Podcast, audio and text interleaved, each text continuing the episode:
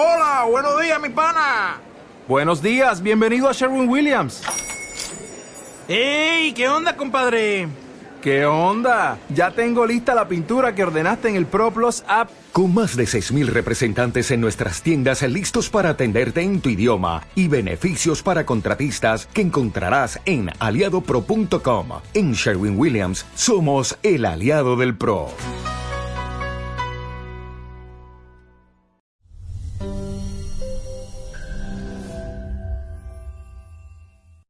Compartiendo un tema que tiene que ver con la comunión, con, la, con el espíritu de comunión que a pesar de todo lo que estamos viviendo, se debe sostener. Ahora, ¿cómo hacemos para sostener el espíritu de comunión en estos momentos en donde las cosas parecen tan eh, difíciles o tan complicadas para sostener ciertas prácticas de nuestra fe, que no es solamente una práctica, sino es una demanda que va a ayudarnos a caminar y a sostenernos en la vida de la fe, la comunión.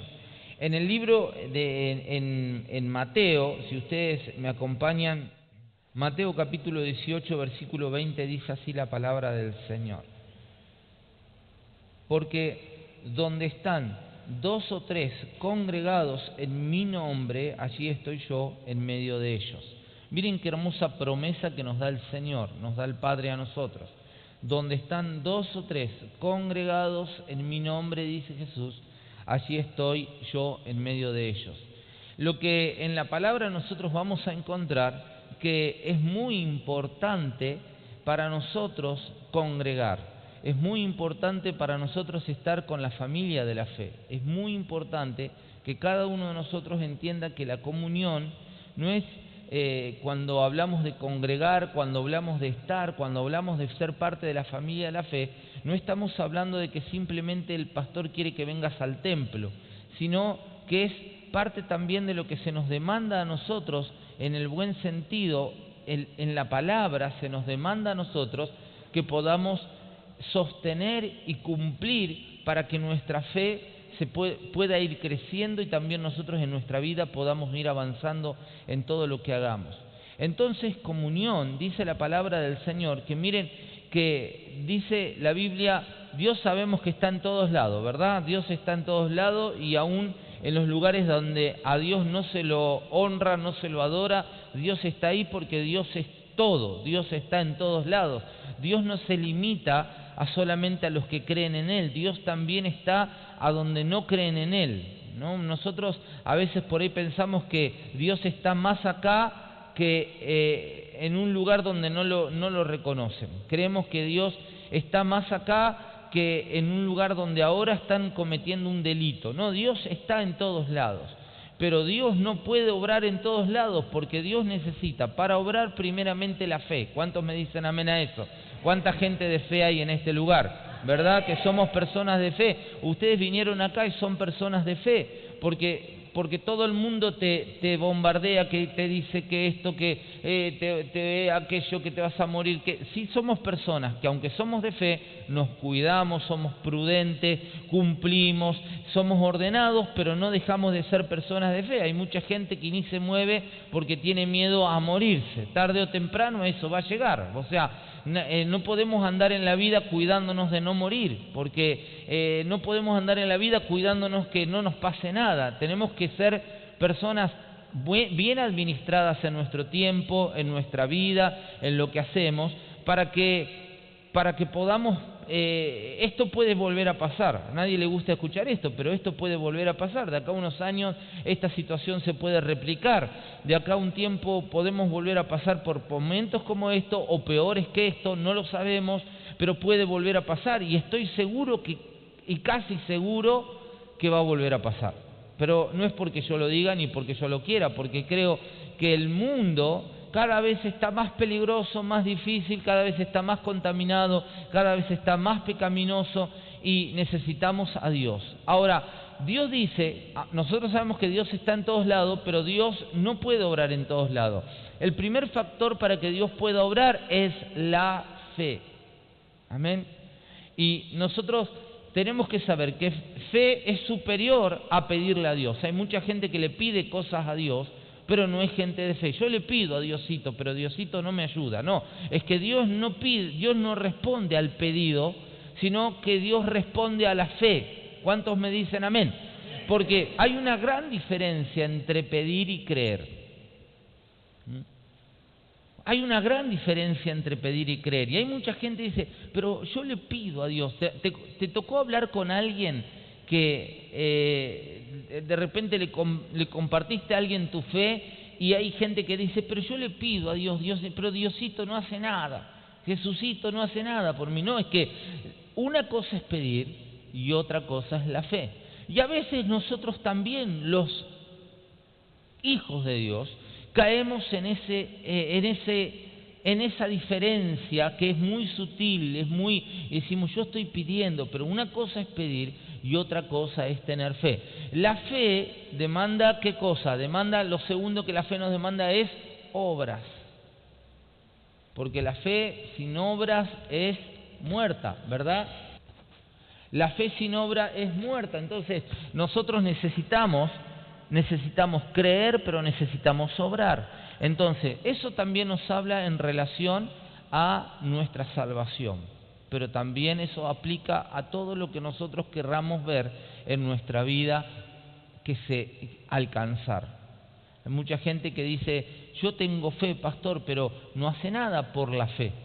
Yo tengo fe, pero no se mueve por la fe, no se activa, no tiene movimiento, no, tiene, no, no, tiene, no está activado. Entonces acá dice la palabra del Señor que dice, dice la palabra que donde están dos o tres congregados en mi nombre, allí estoy yo en medio de ellos. Dios siempre nos promete que va a estar, pero no significa que Dios pueda obrar. El obrar de Dios no se activa porque simplemente nosotros estamos, vamos al templo. Pero yo fui al templo, yo fui a la iglesia, sí, sí, porque la Biblia dice, esa es la promesa del Señor.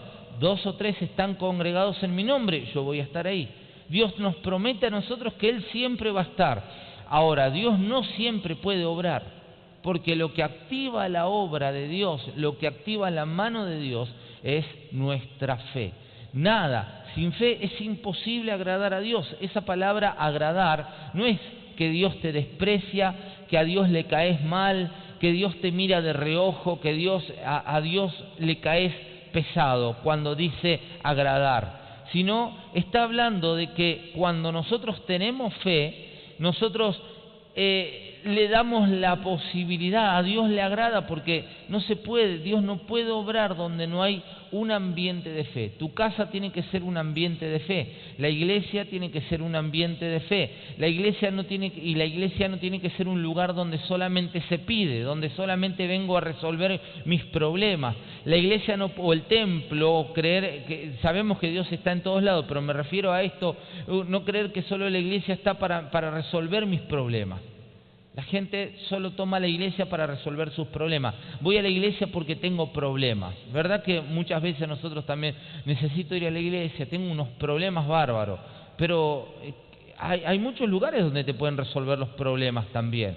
La iglesia no es un lugar donde resolver los problemas, la iglesia es un lugar donde nosotros vamos a encontrarnos con una palabra de verdad y nosotros vamos a entender que también tenemos que ser parte de algo, que no solamente es para resolver tus problemas, sino que la iglesia es para que seas parte de algo mayor, de algo más grande, de algo más importante. ¿Cuántos quieren ser parte de algo importante en la vida? ¿Verdad? Que todos queremos, o creo que queremos ser parte de algo importante, todos queremos lograr cosas importantes, todos queremos crecer, todos queremos avanzar, todos queremos prosperar, no, eh, o hay alguien que dice, no, pastor, yo para mí estoy bien, es más, tengo mucho, ¿no? ¿Hay alguien que dice así o no? Alguien le damos el, el, pase a otra iglesia. ¿eh?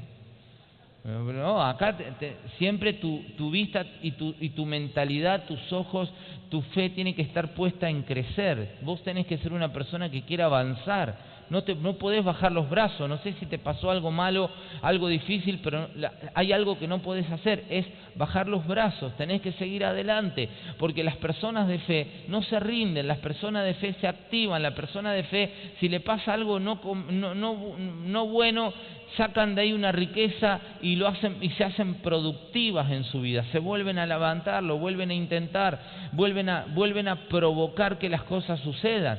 Acá dice la palabra del Señor, en el libro de los Hechos hay un versículo eh, muy importante en el libro de los Hechos que nos, nos habla, en el libro de los Hechos 2.42, y dice la palabra del Señor, este versículo Ustedes lo pueden, lo pueden anotar si quieren y leanlo completo, pero solamente quiero sacar una palabra clave, que es, y perseveraban en la doctrina de los apóstoles, en la comunión unos con otros, en el partimiento del pan y en las oraciones. Ahora miren ustedes qué importante, nos habla que la iglesia en sus primeros pasos, o sea, ustedes a veces, nosotros a veces creemos que estaba mal, estamos mal, no saben lo mal que estaba esta iglesia. Si nosotros ahora creemos que estamos mal, eh, que son difíciles estos tiempos de la iglesia, entonces si nos agarra un miembro de la iglesia primitiva, dice, ustedes viven en la gloria, hermano.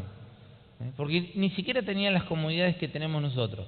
Los perseguían, los agarraban a latigazos. En el mejor de los casos solo le daban latigazos.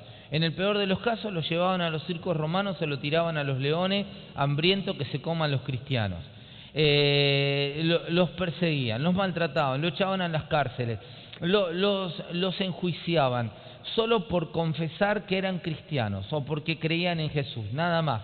Imagínense, y hay muchos cristianos o, cristianos de la era 2020 que dicen, oh, está difícil, yo no voy, es difícil, a mí me da miedo, si hay algo que no puedes tener en la vida es miedo. No puedes hacer las cosas ni dejar de hacer las cosas por miedo. Vos tenés que hacer las cosas o dejar de hacer las cosas siempre por tu fe. Tu fe tiene que ser lo que te conduzca a vos, no tiene que ser el miedo.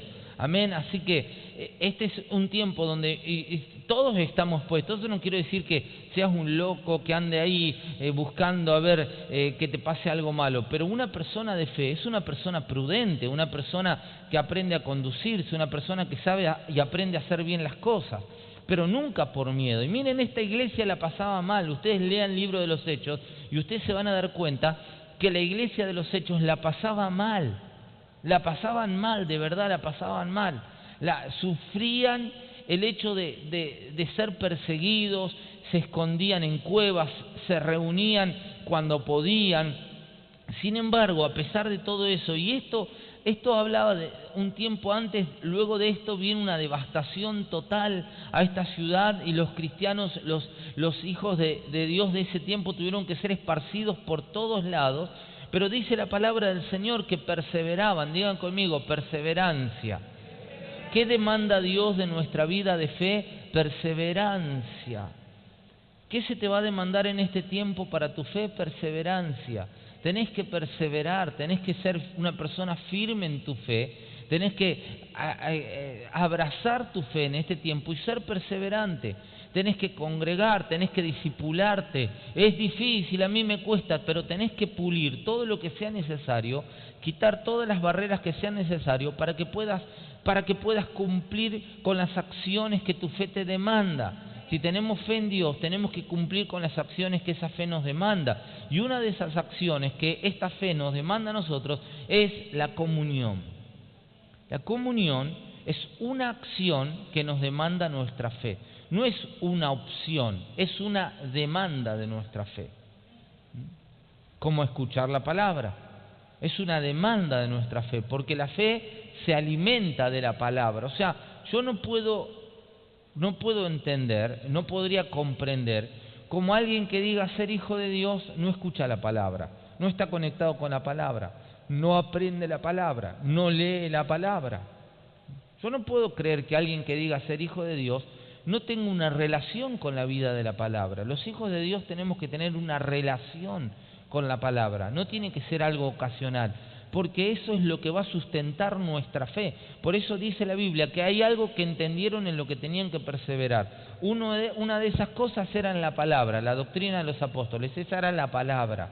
La palabra era fundamental para su vida y ellos necesitaban, y, y, y nosotros como hijos de Dios que estamos acá, nuestra conexión con Dios y con la iglesia no puede ser que Dios resuelva mis problemas. Muchas veces nuestros problemas no se resuelven por venir a la iglesia, sino por ordenar otras áreas de nuestra vida que nada parece que tienen que ver con la iglesia. Hay muchas cosas en nuestra vida que se resuelven desde, desde, otra, desde otra situación. La palabra te va a dar la luz para resolver, hay cosas en tu vida que se van a resolver. Y hay cosas en tu vida que se van a resolver con el tiempo, y hay cosas de tu vida que se van a resolver con la sabiduría de la palabra, hay cosas en tu vida que se van a resolver como consecuencia de ordenar otras. Si yo ordeno una cosa, se soluciona otra. Si yo ordeno una cosa primero, como consecuencia se solucionarán otras cosas. La Biblia dice que el que quiera llevar frutos, el Padre lo limpiará para que lleve más frutos. Es decir, si hay cosas que pone, empezás a poner en orden tu vida, como consecuencia se van a ordenar y solucionar otras. No se puede, hay, hay etapas en el Evangelio que no se pueden saltear. El Evangelio no es, Dios no es la farmacia de turno de la gente que cuando tiene un problema viene, lo busca y Dios lo atiende. No, hay cosas que Dios no puede solucionar porque en las primeras medidas todavía hay cosas que no fueron tratadas. Entonces, ¿cómo Dios puede obrar milagros? Por supuesto que obra milagrosamente, pero para Dios es más importante que nosotros aprendamos la palabra porque hay cosas que no son consecuencias. Es más, hay hasta enfermedades que no son consecuencias de un problema físico, hasta hay hasta enfermedades que son consecuencias de problemas espirituales. Hay consecuencias espirituales que traen a una enfermedad en el cuerpo. Y hay gente que dice, me duele la espalda, me duele la cabeza, pastor, me ore que me duele la cabeza, que estoy enfermo, que tengo gastritis, que tengo esto. Y el problema no, es, no está en el físico, el problema está en lo espiritual. ¿Recuerdan la mujer encorvada que dice la, dice la Biblia que años estuvo encorvada y Jesús le dijo, esta, y Jesús dijo, esta tiene un espíritu de enfermedad. Su problema no era ni óseo, ni muscular, ni, ni, ni, de la columna, su problema era espiritual. Hay mucha gente que tiene problemas espirituales y que le va mal en todo lo demás que hace. Le va mal en la economía, le va mal en la casa, le va mal en, sus relaciones personales, le va mal en el cuerpo, se enferma, se asfixia, le falta el aire, le duele la cabeza, siente que lo persiguen, siente que alguien lo mira. Hay gente que siente que lo miran, que siempre lo observan, que eh, siente pasos, escucha ruido. Eh, que, eh, ¿Por qué? Eso es por qué. Porque, y dice, me hicieron un daño, pastor. Mire, cuando vos estás en Cristo, a vos te, el mismo Satanás se te puede buscar, pero si Dios no lo permite, si Cristo no lo permite, no te puede tocar.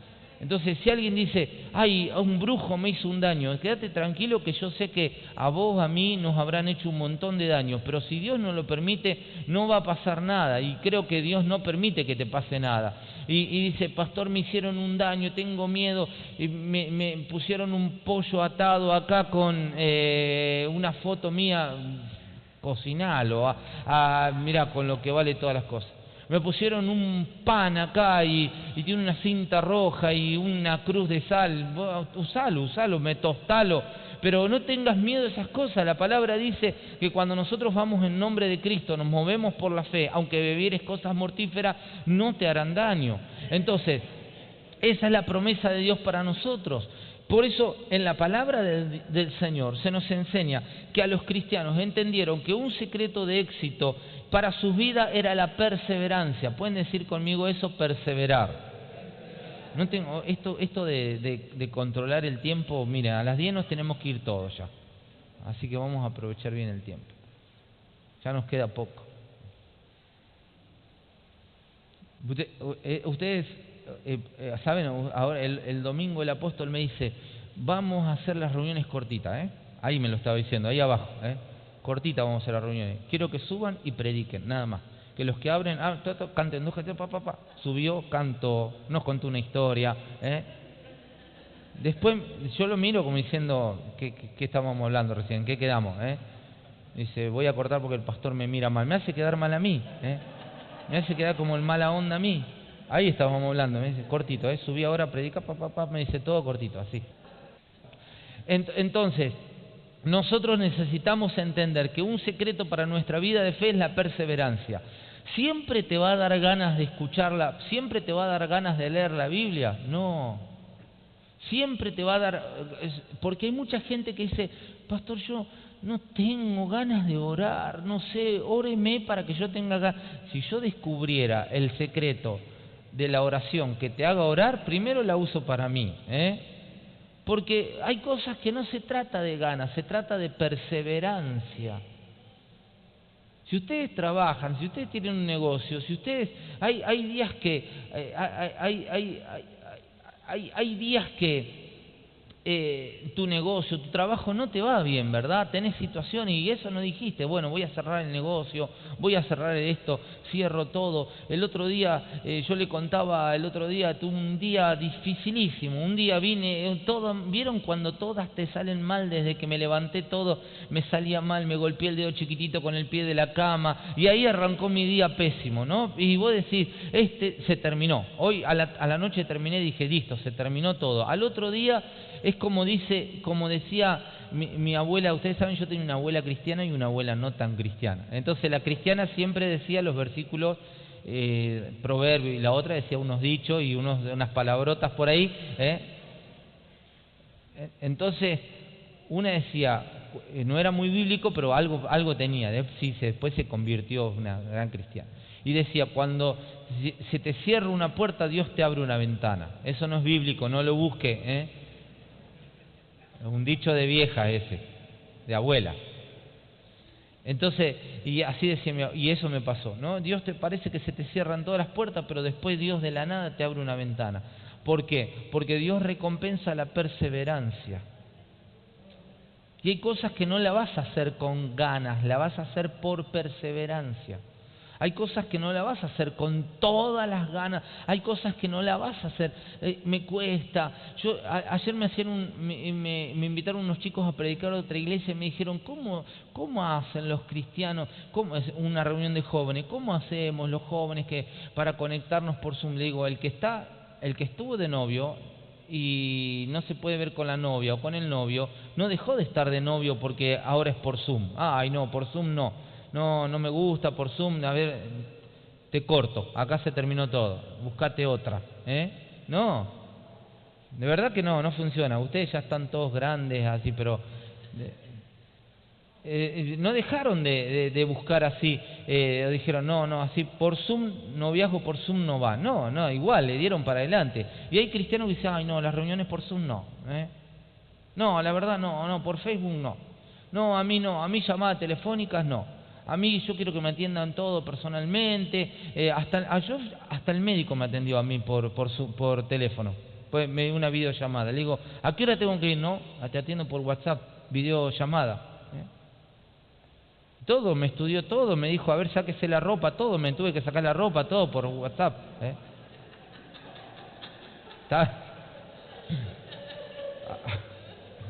todo. Y, y, y a Lore decía, usted haga esto ahora, ella era la... Eh, póngale el dedo ahí, mira así, todo.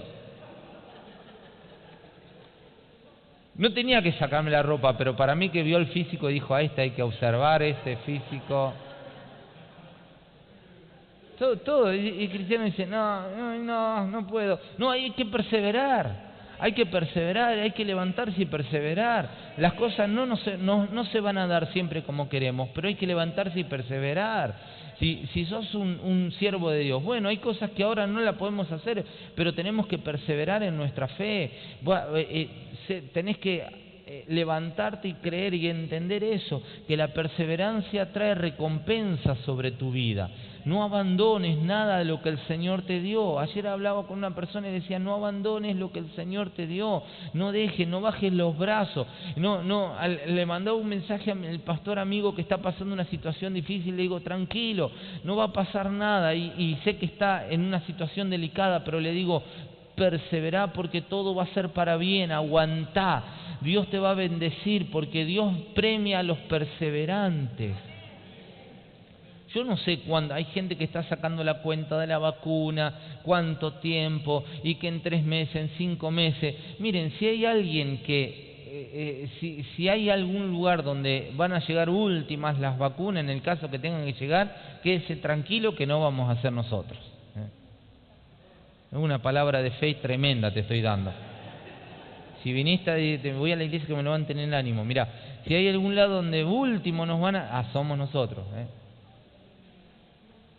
Porque, eh, pero ese no tiene, esa, vos tenés que perseverar en todo, tenés que creer en todo, tenés que, tenés que creer en todo lo que el Señor te dio, porque a Dios no limita, no lo limita ni una economía, a Dios no, no nos limita un dólar, a Dios no lo limita un virus, a Dios no nos limita ninguna situación. Si el Señor te prometió algo, sé perseverante. Si Dios te habló, sé perseverante. Si pusiste un deseo en tu corazón y dijiste con este, con este deseo quiero hacerlo o quiero cumplirlo para servir a Dios, sé perseverante, Dios te va a dar ideas, Dios va, Dios va a darte creatividad para que abras puertas en lugares donde no hay. Yo veo cómo tanta gente se está levantando como emprendedora, se está levantando en otras, en otras cosas y situaciones de su vida y le está yendo bien porque entendieron que no hay nada que pueda limitar a una persona de fe, una persona que le crea la palabra, una persona que es perseverante.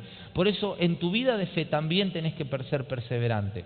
En tu vida de fe también tenés que ser una persona ordenada, tenés que congregar, tenés que abrazarte a la palabra. No puede pasar dos, quince, eh, dos, tres semanas que no escuches la palabra, que no te conectes con la palabra. Si tenés un líder, tenés que conectarte con tu líder, tenés que buscar la palabra. Vos tenés que buscar. Cuando vos sos maduro, ya buscás, lo buscás vos, ya no sos una persona que está esperando que le den.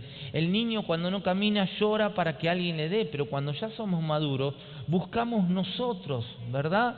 Buscamos nosotros cuando ya, ya somos grandes, ya tenemos que movernos nosotros por nuestra fe.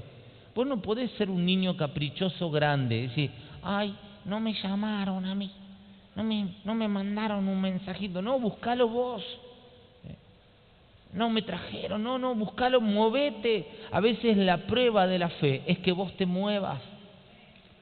Ay, porque si no tenemos esa relación mística, ay, si es de Dios que me vengan a buscar. No, hay veces que Dios está diciendo, si, si realmente valora, que se mueva.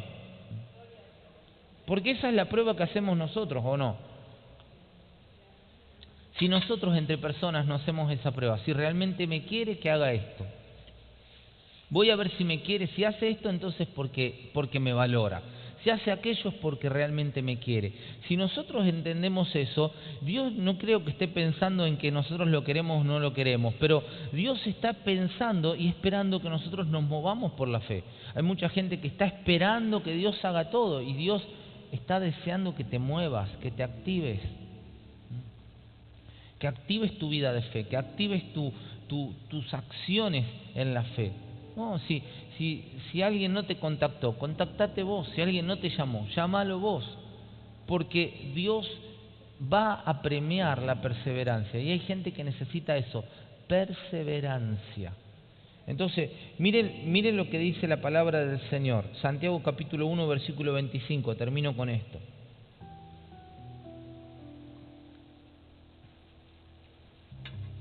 Santiago capítulo 1, versículo 25 dice, mas el que mira atentamente en la perfecta ley, en la palabra, digan conmigo eso, la palabra, la, la de la libertad, y persevera en ella, no siendo oidor olvidadizo, sino hacedor de la obra, este será bienaventurado en lo que hace.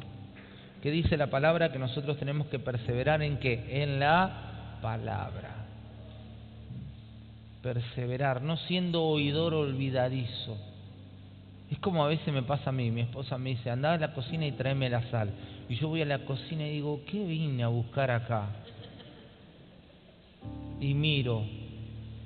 Y un día me cambia la... Yo, yo ¿Sabe lo que necesito? El tiempo que necesito memorizarme para saber que la sal está en esa puertita y me la cambian de lugar y es toda una crisis. Para mí me provoca sarpullido eso a mí. ¿eh? Me altera los nervios, que yo vaya a buscar las cosas que yo sé que están ahí, ya me las cambiaron, no, ahora las cambiamos para allá. Y eso me, pongo nervioso, me altero. ¿eh? Y empiezo a comer, a comer, a me agarra ansiedad. ¿Cómo? Ah, cosas dulces. ¿eh? Entonces, somos oidores olvidadizos. A veces nosotros nos olvidamos nosotros mismos lo que nos decimos. Pero hay algo que no debes olvidar, la palabra de Dios. La palabra tiene que ser importante en tu vida para que te puedas sostener en tu fe. Yo venía enseñando estos días, desde que empezó todo este problema, esta situación, o esta situación, no problema, esta situación, venía enseñando que esta es una guerra de fe. Estamos en medio de una guerra de la fe. Entonces, la fe no es coraje, la fe se sostiene, la fe no se sostiene solamente por coraje, la fe se sostiene por la palabra. Si hay algo que no podés abandonar, la palabra tiene que estar presente en tu vida. Busca conectarte con la palabra, escuchar la palabra, venía a la, venía a la reunión, la gente que me está escuchando tiene que venir a la reunión. Es como yo decía el domingo, el domingo pasado, es que eh, no encuentro eh, lugar en la reunión. Sí, pero manda un mensaje cinco minutos antes. El domingo dijimos, va a haber tres reuniones, el martes ya las reuniones estaban llenas. Y, y, la secretaria nos decía, ya no hay pocas reuniones, ¿qué hacemos? Y bueno, pero hay gente que manda cinco minutitos antes diciendo, ¿hay reunión? Tenés que ser una persona interesada en la palabra. Y a los que nos están escuchando, también aquellos que dicen, no, pero yo me quedo porque tengo miedo. No, no dejes que el miedo conduzca tu vida. Con eso no te quiero decir que hagas locura, sé prudente en todas las cosas, pero tenés que congregar. Congregar es parte de las acciones de, que demandan nuestra fe. No, pastor, cuando pase esto, ¿y si esto no pasa? ¿Y si esto necesita un año más? ¿Y si esto necesita un, seis meses más, un año más?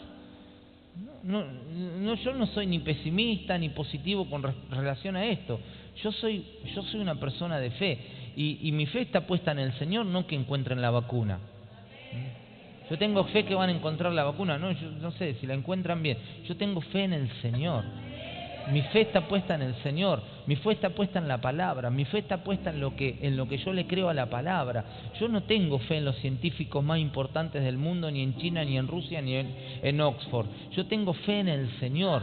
Entonces, si, si, si yo creo que tengo que poner mi fe en el hombre, estoy perdido, estoy arruinado. Yo debo poner mi fe en Cristo, mi fe en Dios, mi fe en la palabra. Así que yo te animo, hermanos que están acá, a los que me están mirando ahora, que no dejes de hacer lo que tu fe te demanda. Seguí conectado con la palabra, seguí discipulándote, seguí discipulando, seguí buscando la forma en la que puedas. Todo es raro para nosotros, todo es, es, diferente, ni difícil ni problemático, diferente. Pero tenemos que seguir haciendo lo que nuestra fe nos demanda porque nosotros somos personas de fe. Y a las personas de fe se le demanda ciertas cosas y esta es una de las cosas que se nos demanda. Hay que congregar. Thank you.